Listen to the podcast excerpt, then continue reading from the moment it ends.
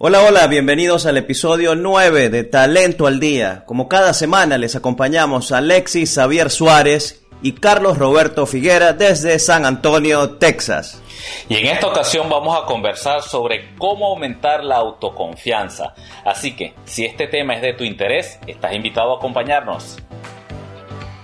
Y comienza Talento al Día hecho especialmente para hispanohablantes amantes del aprendizaje y el crecimiento personal y profesional. Estilo de vida, ideas de negocio, tendencias gerenciales, casos exitosos y mucho más en Talento al Día con Carlos Roberto Figuera y Alexis Xavier Suárez.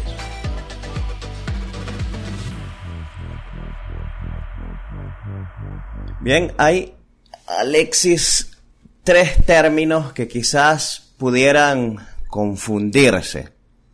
Entonces, bueno, vamos a conversar un poco de ellos para ver si definimos, porque suelen usarse como sinónimo lo que es eh, confianza o, autoconfianza con seguridad y autoestima. Bien, este, en mi caso inclusive utilizo algunas veces eh, cuando hablo de confianza en, en sí mismo, el término de seguridad también. No sé qué opinas tú al respecto. Sí, yo también lo utilizo las bases. más o menos iguales, ¿no? Tener confianza y tener seguridad en uno mismo. Eh, normalmente también los confundo y los, los utilizo como, como el mismo término, pero está bien, qué bueno que podamos eh, definirlo también entre nosotros y ayudar hacia la audiencia con estos términos. Eh, lo mismo que el término autoestima. Muchas personas piensan que autoestima y autoconfianza es lo mismo. Entonces, bien, bien vale la pena eh, entender de qué se trata cada uno y pues entrar en materia de lo que nos, corresponde por el tema de hoy. Sin discusión, creo que podríamos acordar que están relacionados. Creo que es un buen punto de partida. Sí, sí, definitivamente pienso igual, pienso que están totalmente relacionados. Bueno, empezamos bien entonces. Sí, así es. y, no solo que comenzamos bien, sino que estamos alineados con el programa anterior, el episodio 8, este es el episodio 9. Sí. El, en el episodio 8 estuvimos conversando sobre los miedos y, eh, creo que en algún punto referimos por ahí el tema de la autoconfianza asociada con los miedos, ¿no? Entonces, Correcto. como, e, e incluso para, para creo que quedó algo como que para superar los miedos o para sobreponerse a los miedos era importante cultivar la autoconfianza. Entonces, bueno, qué mejor que, que trabajar o, que conversar sobre eso, cómo cultivar esa autoconfianza. Pero nada, comencemos con las definiciones. ¿Qué tienes por allí de... bueno, pero fíjate que... Ah, creo inclusive que esa fue la, la conclusión del episodio 8. Decir que, pues, sin, sin importar eh, cuál miedo era, pues el, remedio es la confianza, trabajar la confianza. Y fíjate que decía, decíamos en ese episodio que el miedo, cualquier tipo de miedo tenía de trasfondo otro miedo, que era eh, como que la, la, no tener la certeza de poder manejar lo que viniera en el futuro. Y justamente la confianza tiene que ver con eso. La confianza es algo a futuro. Es como que una expectativa de, un resultado favorable que puede eh, suceder o de una conducta favorable que yo pueda asumir ante ciertas circunstancias. Entonces hay relación allí también. Que, bueno, la confianza es eso, es el grado de certeza. ¿Cuánta certeza tengo en que soy capaz de resolver alguna situación, resolver algún problema, resolver algo o enfrentar una situación en particular, ¿cuánta certeza tengo de poder sobreponerme, de poder eh, enfrentar o, pasar por esta, por esta circunstancia, ¿no? Como, como, o, tener la habilidad, pues la certeza de tener la habilidad de hacerlo. Sí, la confianza vendría siendo un juicio de mi capacidad de resolver algo en el futuro. Exacto. Ahora fíjate, eh, por ejemplo, hablábamos de otro término que se suele usar como sinónimo, que es la seguridad. Y en el caso de la seguridad es, decimos que yo estoy seguro cuando tengo la certeza de que algo va a ser de cierta forma. Entonces, aunque son conceptos que pudiéramos mm, establecer como sinónimos en ocasiones, fíjate que eh, la, la, confianza va más dirigido hacia mi, hacia mi capacidad propiamente, eh, y la seguridad puede ir hacia afuera también, bien, este, pero el tema de seguridad implica eh, que hay una certeza más firme, más fuerte. Eso va a pasar porque sí. En cambio, en la confianza, aunque no sabemos qué va a pasar, sí creemos que vamos a ser capaces de, salir adelante. Sí, creo que la seguridad tiene que ver incluso con la integridad. Tu integridad, bien sea física, emocional, em, en general, pues con tu integridad, con que puedas sobreponerte a algo manteniéndote íntegro, con que tú, tú puedas pasar una circunstancia de manera eh, que, no te afecte en tu ser, en tu, en tu estado físico, en tu salud, porque pues la seguridad de hecho es una necesidad básica, ¿no? Una necesidad fundamental del ser humano. Ahora, en el caso de la confianza o de la autoconfianza tiene que ver, como lo decías, con la habilidad, la certeza sobre la habilidad de sobreponerte a algo y creo que incluso podrías incluso atentar en cierto modo con, con, tu, con tu seguridad, ¿no? Pues tú podrías decir, ok, tengo confianza de que voy a salir de esto, pero de pronto no sé cómo voy a salir. Sí, pues, ah, claro, allí estamos pasando a lo que es el exceso de confianza, que, puede tener cosas perjudiciales, por supuesto. Y entonces nos queda el término autoestima. Bien, que la autoestima la asocio yo más a un tema de ser respetuoso conmigo. Creo que al, decir ser respetuoso conmigo, pues engloba de alguna forma, pues, este, que no voy a permitir que se vulneren mis derechos, que no voy a permitir, ah, porque hablábamos en estos días del tema de las relaciones tóxicas, por ejemplo. Entonces, bueno, tiene que más ver que cómo, cómo soy yo, cómo me trato a mí mismo. Sí, creo que tiene que ver con cuánto te valoras a ti mismo, cuánto te quieres a ti mismo y cuánto te respetas, como tú lo has dicho, a, ti mismo, ¿no? Eh, y, y, los respetos tiene que ver con cuánto respetas las cosas que deseas, tus deseos, cuánto respetas tus valores, cuánto respetas tus talentos, cuánto, cuánto respetas lo que eres. Eso es el para mí eso es el autoestima. Sí, correcto. Entonces, para, para sentar un poco acá la base, vamos a estar hablando de la confianza o autoconfianza. Autoconfianza, sí. Cómo mejorar mi confianza si yo, por ejemplo, voy a hacer una presentación a un público, eh, cómo mejorar mi confianza si yo voy a ir a una entrevista de trabajo, si yo voy a salir con una persona que me gusta. Y, a, ese tipo de confianza nos referimos, a la autoconfianza. Bien. Quizás que estuve eh, investigando, encontré un material interesante de una autora que se llama Moscante. Moscante. Ok, no, no la había eh, escuchado. no la había escuchado tampoco, sin embargo, ella proponía en ese artículo eh, ocho obstáculos que limitan la confianza. Entonces lo que te propongo es, los menciono y conversamos sobre algunos de ellos, ¿te parece? Sí, de acuerdo, de acuerdo. Sí. El primero de ellos es las suposiciones derrotistas. El segundo, objetivos demasiado grandes o lejanos o ambos. Cantar victoria antes de tiempo es el tercero. El cuarto es, ella lo llama yo y solo yo. Como en una ocasión hablé yo del síndrome del llanero solitario. La persona que quiere hacer todo sola.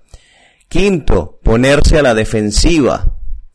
Sexto, no saber adelantarse o prever los contratiempos. Siete, exceso de confianza. Y ocho, el síndrome del impostor. Ok. Sí. ¿De cuál te, gustaría que, conversáramos un poco? No, está bien. Yo pienso que podemos darle un repaso a, todos, uno por uno. Muy breve. Suposiciones derrotistas.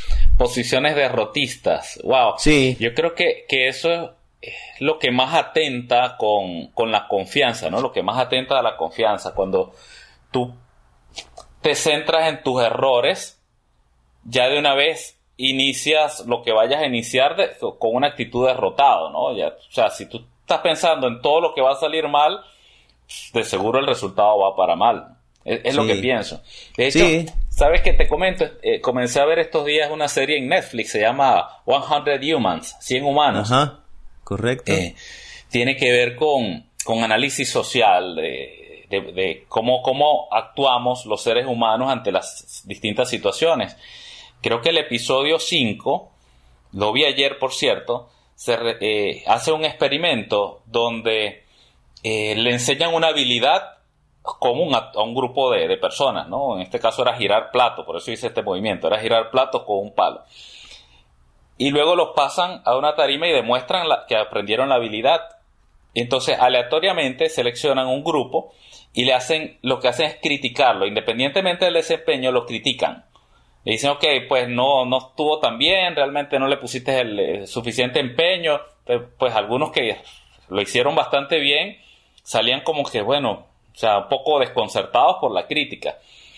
Y los, por otro lado, el otro grupo le hacía un elogio, una crítica más bien constructiva, ¿no? Más que crítica era un elogio. Oye, qué bien lo hiciste, magnífico, le estás poniendo empeño, lo puedes hacer mejor, tienes el potencial para esto. Y se llevan los dos grupos. Y le, los invitaban a una segunda ronda. ¿Qué ocurría en la segunda ronda? Pues las personas que fueron elogiadas terminaron haciendo lo mejor el desempeño en general fue mejor. Y los que fueron criticados, el desempeño se vino para abajo, o sea, fue peor. Incluso los que llegaron con una buena habilidad terminaron casi que teniendo desempeño pésimo. ¿Qué, a, dónde voy con todo esto? Entonces, imagínate desde el diálogo interno, cuando eres tú mismo quien te estás criticando todo, cuando eres tú mismo que estás dándote látigo por cada error que estás cometiendo con qué actitud llegas a hacer eh, esa misma, esa misma eh, situación sobre la cual te estás criticando, con cuál, eh, con cuánta disposición llegas a, mostrar tus habilidades, a mostrar tus competencias si, si te las estás criticando, te, te estás lapidando porque no estás haciendo las cosas bien, porque te están saliendo mal.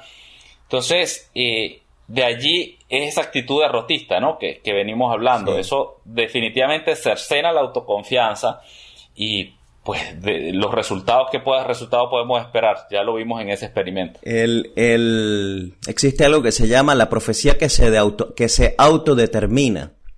Ajá. Bien, ¿qué es eso? Pues nos hacemos, habla sobre justamente las suposiciones derrotistas.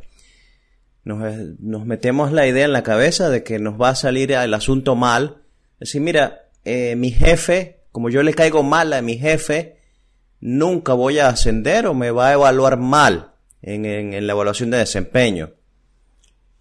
Entonces, bueno, la profecía que se autodetermina lo que hace es que yo mismo comienzo a autosabotearme, comienzo a hacer las cosas de tal manera, inconscientemente inclusive, para que se cumpla la profecía. Bien, me va a evaluar mal o no me va a ascender, etcétera. Entonces, e, ese, eso es el primer obstáculo para, para mejorar la confianza. Suposiciones derrotistas. Segundo, objetivos demasiado grandes o lejanos. Wow. Bueno, date, date con esa. no, pues fíjate que cuando nos establecemos objetivos que son exageradamente grandes o lejanos, yo no puedo decir ahorita quizás, mira, yo voy a ser médico cirujano. Bien. Eh, bueno, porque quizás ese objetivo para mí en este momento es algo muy grande. ¿Por qué? Bueno, porque pues no tengo el tiempo necesario para dedicarlo, este, tengo otras obligaciones, familia, hijos, etcétera. Entonces, ¿cómo trabajar en ese tema? Bueno, trabajar objetivos más pequeños, es lo que se llaman las pequeñas victorias. Si yo, por ejemplo, tengo interés en la medicina, por mantener el mismo ejemplo, este, bueno, yo digo, yo no voy a ser médico cirujano, yo voy a hacer un curso que esté asociado a la salud. Bien, entonces, eh, ese sí es un objetivo más lograble que al alcanzarlo me llena de confianza. Por el contrario al, al, objetivo grande de ser médico cirujano, que probablemente lo abandone y entonces eso empieza a mermar la confianza. A eso se refiere, con objetivos demasiado grandes o lejanos. Sí, sí, o segmentar ese objetivo grande y por ejemplo, en los casos de carreras universitarias ya, ya vienen segmentados en semestres, en años, y si cada año tú celebras ese logro, esa victoria, o cada semestre celebras ese triunfo, pues te estás automotivando, ¿no? Te está, le está diciendo a ti mismo que, que, que estás logrando paso a paso un objetivo que es mayor. Y como bien lo dicen por ahí, el hábito hacia el maestro. Entonces imagínate que te habitúes a plantearte objetivos grandes y que siempre lo dejes a mitad de camino, que no los cumplas. Eh, ¿Cuál es la maestría que desarrollas? Pues la maestría de fracasar en lo que te propongas. Esa es la maestría que vas a desarrollar. Ahora, si por el contrario empiezas, como bien lo dices, con pequeñas victorias y a celebrarlas, cada objetivo pequeño, a, cumplirlo, a alcanzarlo, generas el hábito y desarrollas la maestría de alcanzar los resultados que te propongas. Por allí, pues. Así es. Sería la conclusión de Ok. Tercer obstáculo, cantar victoria antes de tiempo. Fíjate, no sé si has visto, hay unos videos por allí de, de atletismo en la, internet.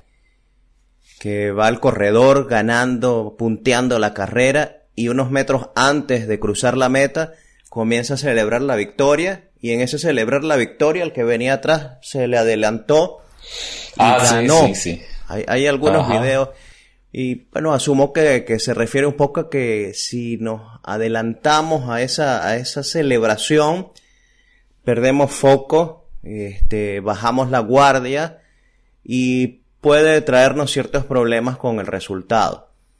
Es decir, que no, no, no contar eh, los, los pollos antes de que nazcan, es que dice el refrán.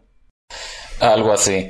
¿Sabes que me estoy acordando en este momento de, eh, alguna vez estuve, eh, hice un curso de estos de manejo defensivo y una de las cosas que nos enseñaban es que normalmente después de un viaje largo los accidentes tienden a ocurrir cuando vas llegando al destino, mm, cuando ya estás muy cerca de tu destino final. Eh, y eso está comprobado estadísticamente, ¿no? ¿Y a qué se debe esto?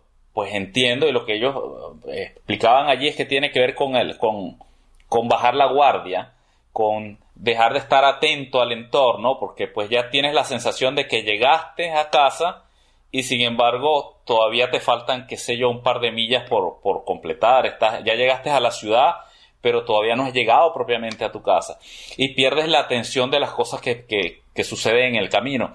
Ahora, llevemos esto al plano de, del desarrollo personal, ¿no? De, de, tener objetivos, de tener, de plantarse una meta, un resultado que quieras alcanzar y que bajas la guardia antes de tiempo porque sientes, ok, ya estoy cerca, ya lo alcanzo y, y pierdes la visión de los factores externos que pueden estar afectando el logro de ese resultado. Entonces, alerta, eh, tener atención a esto, pienso que es importante. No, nunca lo, lo había visto, no lo había visualizado, Carlos, desde el punto de vista que pudiera atentar contra la autoconfianza. Sí, el, tema, claro, el, tema, lo que yo veo acá es que eh, estos obstáculos lo que hacen es que justamente eh, atentan contra, eh, atentan la obtención de un resultado favorable en algo que estemos haciendo y, y eso impacta, impacta la, confianza, Claro. Cuarto obstáculo, el síndrome del llanero solitario. Silver. esa, esa persona que quiere pagar, pagar y darse el muerto. Sí. Algo así. Pero fíjate, eh, eh, yo dije en alguna ocasión en una conferencia que ni siquiera el llanero solitario estaba solo. porque siempre estaba su amigo indio allí acompañándolo. Bien, entonces, eh, pues es fundamental. Nosotros somos seres interdependientes y necesitamos de, de las otras personas para obtener buenos resultados. Eso, eso es así aquí y en cualquier lado. Claro, claro. Eh, eh, de hecho, el próximo episodio que vamos a estar hablando de del poder de la amistad, de los amigos, eh, va a estar muy interesante porque vamos a tener unos invitados especiales. Invitamos de una vez acá a la audiencia que estén atentos a la próxima semana que viene el episodio 10 vamos a hablar del tema de la amistad y cómo justamente estos amigos nos nutren, nos llenan de, recursos. De hecho, creo plenamente en que los, amigos, además del apoyo emocional que te pueden brindar, son una, un banco de recursos. Y de allí tú puedes justamente apoyarte en la forma en que, en la habilidad que tiene un amigo de resolver un problema para tú modelar incluso esas habilidades para tu modelar destrezas de, de, las personas que bien conoces y que, y que saben cómo pudieras afrontar una situación específica. El modelaje desde la programación neurolingüística es una herramienta muy poderosa y cuando conoces bien personas que logran resultados, tú puedes incorporar esas habilidades en tu ser y pues lograr resultados similares. Sí, y, rodeándote de... Los amigos son esos, bancos de recursos, y entre otras cosas, claro. Y, y además al rodearte de esas buenas personas, se aumenta tu confianza. Así es, así es. El respaldo emocional que te dan, eso te genera confianza, confianza en ti mismo. Eso es. Quinto obstáculo, ponerse a la defensiva. Aquí el tema lo veo como que si estoy a la defensiva, me cierro a la posibilidad de recibir ayuda. Bien, porque si yo estoy a la defensiva es porque pienso que todos me están atacando. Y entonces obviamente yo no voy a recibir ayuda de alguien que creo me viene a atacar. Y eso va a impactar mis resultados. Exacto. Tiene, yo lo veo incluso como, como pensando, se me vino a la mente ahorita el libro Los Cuatro Acuerdos, ¿no? Ajá. De doctor Miguel Ruiz. Muy bien. Eh, creo que el primer acuerdo tiene que ver con que no te lo tomes personal, si mal no recuerdo. El primero o el segundo era ese. Y estar a la defensiva tiene mucho que ver con el, con el hecho de tomarse las cosas a personal, ¿no? Es que cada, cada situación que se va dando es porque se, está confabulando en contra mí y por eso estoy permanentemente a la defensiva en lugar de, de, de estar proactivo al logro de un resultado. Estoy, estoy más bien en una, en una posición reactiva intentando ver cómo, cómo, cómo me defiendo ante todo lo que va ocurriendo. Este, esto pues obviamente va a afectar el logro del resultado y, en definitiva, como lo hemos visto, la confianza. Son todas estas cosas que estamos revisando, eh, funcionan como un cincel y un martillo que va socavando allí, va rompiendo y va rompiendo y va rompiendo poco a poco nuestra confianza. Sexto obstáculo, no saber adelantarse o prever los contratiempos tiene que ver un poco también con el tema de, los objetivos, eh, que es una planificación, planificación inadecuada.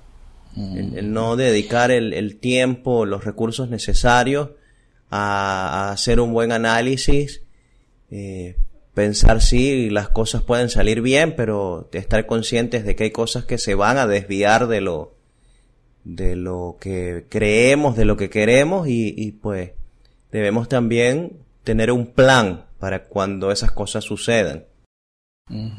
Pero como lo veo, es, tan, es, cada uno de estos aspectos que, estamos revisando tienen que ver con cómo afectan el resultado, cómo afectan ese resultado final y, y, que luego va a incidir en la confianza. Correcto. así lo estoy, lo estoy mirando. De la misma forma lo estoy viendo, así es. Entonces, más, más bien que cómo eso afecta directamente a la confianza es cómo afecta el resultado que luego va a afectarme la confianza. Sí, o no, y estamos hablando ahorita de las cosas que pueden afectar la confianza, pero ya vamos a, dejar algunas sugerencias para este, aumentarla. Así es. Eh, siete, obstáculo número siete, el exceso de confianza. Ajá. Que hablábamos un poco ya de eso cuando este el, ejemplo que tú dabas de que el, examen de conducción, eh, el de las carreras de atletismo, pero había, en alguna ocasión leí por allí un, un estudio interesante que hacen a los pilotos de avión. Ajá. Entonces fíjate que eh, los pilotos principiantes no son los que tienen las más altas tasas de accidentes. Son los pilotos que han alcanzado cierto número de, horas de vuelo los que tienen más alta probabilidad de estar envueltos en un accidente. Y esa probabilidad disminuye luego de que esas horas de vuelo siguen aumentando.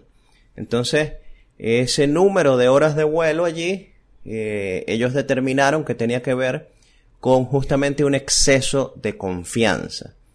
En, creer que pues ya sabían tanto que podían mm. relajarse un poco con las medidas de seguridad, con las previsiones, con las prácticas, etcétera. Es como si nunca pasa nada, ¿por qué tiene que pasar esta vez? Eh, sí. Ahí, ahí, vienen los descuidos, los errores. Y eso es trasladable a cualquier actividad que hacemos. Si yo soy facilitador, yo puedo tener, bueno, ya yo he dictado esta acción de formación, no sé, 10 veces. ¿Qué puede pasar? ¿Para qué la voy a revisar? Entonces, creo que hemos pasado en algunas ocasiones por esos contratiempos, por justamente el exceso de confianza. Así es. Incluso visto desde, desde la perspectiva del coaching, es em, como que tú dejas de hacer las cosas que dependen de ti y, le, y dejas al azar, al destino, que se cumpla ese resultado porque tienes tanta confianza en que lo has hecho hasta el momento lo que tienes que hacer que dices, bueno, listo, ya lo que viene es el resultado. Y de pronto dejas de prever o de tomar en cuenta acciones que aún dependen de ti para alcanzar ese, ese resultado final. Correcto. Entonces, mantenerse pues en el seguimiento, pues como coaches sabemos que eh, el estar atento a los indicadores, a, a cada acción que conlleve a un resultado final, desde el primero hasta el último es necesario, es imprescindible y para eso justamente estamos, para acompañar a nuestros coaches, a nuestros clientes a, mantenerse atento a cada uno de estos indicadores y al final tener ese resultado esperado. Es como, es como un juego de fútbol. El, el juego no termina hasta que termina. Bien. Así es. En el último segundo te pueden hacer un gol y, pierdes el juego. Entonces el juego no termina hasta que termina. Y el obstáculo número 8, el síndrome del impostor. Este, este me gusta. El síndrome del impostor lo sufrimos todos en algún momento de nuestras vidas. Cada vez que vamos a empezar algo nuevo o que tengo deseos de hacer eh, algo nuevo, siento que no estoy suficientemente preparado, que no soy suficientemente bueno para yo enseñarle cualquier cosa a otra persona, por ejemplo. Si yo me certifico como coach o como programador neurolingüístico, pues apenas es mi primera certificación, eh, yo no soy suficientemente bueno, necesito otra. Y luego que hago esa, pues no, necesito otra más. Y así voy, es el síndrome del impostor, creer que no soy lo suficientemente bueno para ofrecerle algo bueno a otra persona en cualquier área. En cualquier área aplica. Es, un tema bien interesante. Sí, es interesante y yo de hecho podría tener algunas diferencias con este caso. Sí. Eh, desde la programación neurolingüística, eh, una de las cosas que, que enseñamos es a las personas es actúa como que ya lo sabes. Actúa como que lo sabes hacer. Mm, viene de, un precepto, algo así como que fake it until you make it. O sea, fíngelo hasta que lo logres. Y, y, funciona, ¿no? Porque estás incorporando justamente modelajes de, de conductas de otras personas en ti y de tanto hacerlo logras, puedes lograr definitivamente la maestría. Obviamente tiene sus riesgos y asociado incluso al punto anterior, al exceso de confianza, fingir tanto algo que terminas confiando en exceso. Y, e incluso dentro de, de, la psicología existe algo que se llama autosugestión por conducta hipócrita. Esto, e, este concepto tiene que ver más o menos con, lo, lo, que acabo de plantear y te lo puedo explicar en, en algunas empresas, sobre todo en el área petrolera, algunas empresas eh, utilizan esta, este, este modelo de autosugestión cuando, por ejemplo, un trabajador eh, tiene un accidente industrial por descuido, por falta de, pericia, por autoconfianza, perdón, por exceso, de confianza. Eh, ¿Qué hacen con el trabajador? Una vez que se recupera, es el mismo trabajador quien va a dar las charlas sobre cómo no accidentarse, cómo, cómo ocurrió su accidente y de qué manera prevenirlo y evitarlo. Y, eso, el repetirlo constantemente, incorpora esa conducta en él. Es lo que se llama autosugestión por conducta hipócrita. Cuando tú no estabas acostumbrado a hacer esa, eso que, que debías hacer para evitar el accidente, terminas incorporándolo de tanto decirlo y de tanto repetirlo. Sí, pero eh, fíjate qué curioso, y, y, estamos entrando, estamos entrando allá a, a sugerencias para, para mejorar la confianza. Sí. Que, que justamente esa que das desde de, la programación neurolingüística, pero sabes que hay talleres eh, que sobre este tema de cómo mejorar la autoconfianza que se basan es en técnicas de interpretación teatral. Es decir, te enseñan técnicas de actuación para que de alguna forma tú interpretes un papel determinado. Es eso que justamente acabas de decir. Ahora, no, no, no es que yo voy a, ah, no, no se me va el término que yo voy a ser eh, falso, hipócrita, eh, pues no va a ese punto. El tema es que si yo comienzo a actuar de cierta manera, pues eso va generando un hábito. Y a la final, este, pues ese hábito me lleva a hacer un conjunto de acciones que me llevan a lograr ciertos resultados. Esa es una de las premisas de la, de la programación neurolingüística. Si tú quieres lograr algo, bueno, busca a alguien que ya lo logró y haz lo que él hizo. Exacto. El modelaje y eh, la práctica que conllevan a la maestría. Exacto. Así es. Entonces, no, no se trata de ser alguien que no eres, sino de ser lo que sí podrías llegar a ser y que y, y algo congruente con el resultado que quieres obtener. De acuerdo, así es, así es. Bien, ¿qué, otros tips podemos darles a la audiencia para, para este, trabajar y mejorar la autoconfianza? Eh, yo creo que en este tema un ejemplo muy claro nos lo dejan los deportistas de élite. Ellos tienen esos rituales que, que algunos son muy visibles en las pantallas y otros no tanto. Por ejemplo, vemos los tenistas. Cuando van a hacer un saque, eh, hay unos que pues no sé qué cantidad de cosas hacen eh, y son rituales, son cosas que los preparan este, para justamente dar el golpe de mejor forma. Los futbolistas tienen ciertos rituales, este, que si usan los mismos calcetines durante toda la temporada eh, los beisbolistas tienen rituales.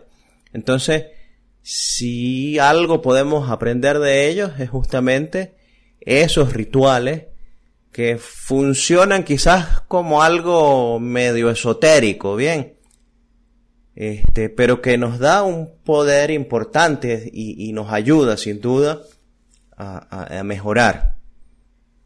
Sí, sí, utilizándolos como anclaje de poder este, ante, ante cada circunstancia, pues evocar esos momentos donde has tenido, donde has logrado resultados. Eh, por ejemplo, ¿cómo preparar el ritual? Déjame aterrizar un poco la idea.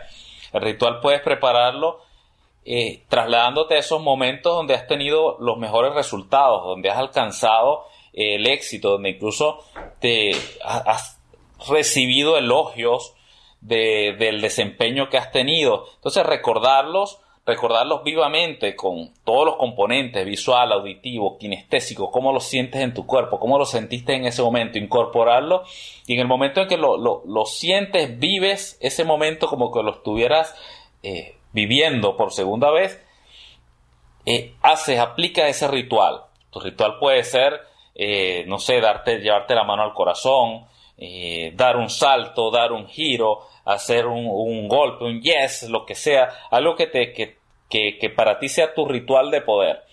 Lo haces una vez y luego te trasladas a otro momento que donde sientas esa confianza, donde hayas logrado el resultado, donde hayas podido superar los obstáculos pues, que se te presentaron en ese momento, lo vives, lo, lo, lo, lo pasas nuevamente por tu mente, lo incorporas en tu cuerpo, en tu ser y aplicas el ritual.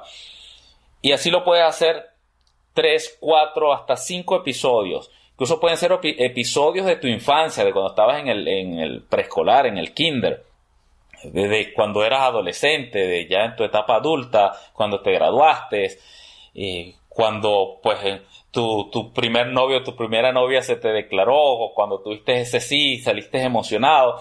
Cada uno de esos momentos de éxito los revives y haces el ritual. Ese ritual va a conectar tu ser con la autoconfianza. El momento que cuando necesites el recurso de autoconfianza, solo usas tu ritual, lo aplicas y automáticamente va a emerger dentro de ti esa sensación. Te invito a que, a que lo practiques, pues, y esto se lo estoy diciendo a la audiencia, les invito a que lo practiquen, a que lo, lo incorporen en su vida, que los resultados son realmente poderosos. Y ahí pueden verlo desde, desde como decía Carlos, jugadores de élite. El mismo Tony Robbins, antes de salir a, escena, tiene un ritual. Pueden verlo en, en Netflix. Está, hay un, un documental completo de Tony Robbins, eh, I'm Not Your Guru, no soy tu gurú, donde se evidencia los rituales que él hace antes de, salir a la escena. Y pues si esta gente que tiene tanto éxito los incorpora, ¿qué te impide hacerlo a ti? Claro. Son recursos, herramientas que están allí para que las usemos, para que las probemos y evaluemos qué nos sirve, qué no, qué se adapta a mí, a mis creencias, etcétera. Muy bien. Bueno, a la audiencia, si tienen una duda, un comentario de cómo aplicar esta, esto, cómo crear ese ritual, de cómo incorporarlo, pueden escribirnos bien sea en el canal de YouTube o nos dejan el mensaje de voz en las plataformas de audio. Vamos a estar pendientes entonces sí, lo que lo que te propongo, Alexis, vamos esta semana a subir un nuevo obsequio a la página y justamente va a ser ese instructivo de cómo hacer ese anclaje. Ok, cómo no. Se lo dejamos ya con los otros dos obsequios que están allí para las personas que se registran en talentoaldía.com. Así es, de acuerdo, Carlos, muy bien. Sí, fíjate que hay uno, otra herramienta muy sencilla que son las autoafirmaciones.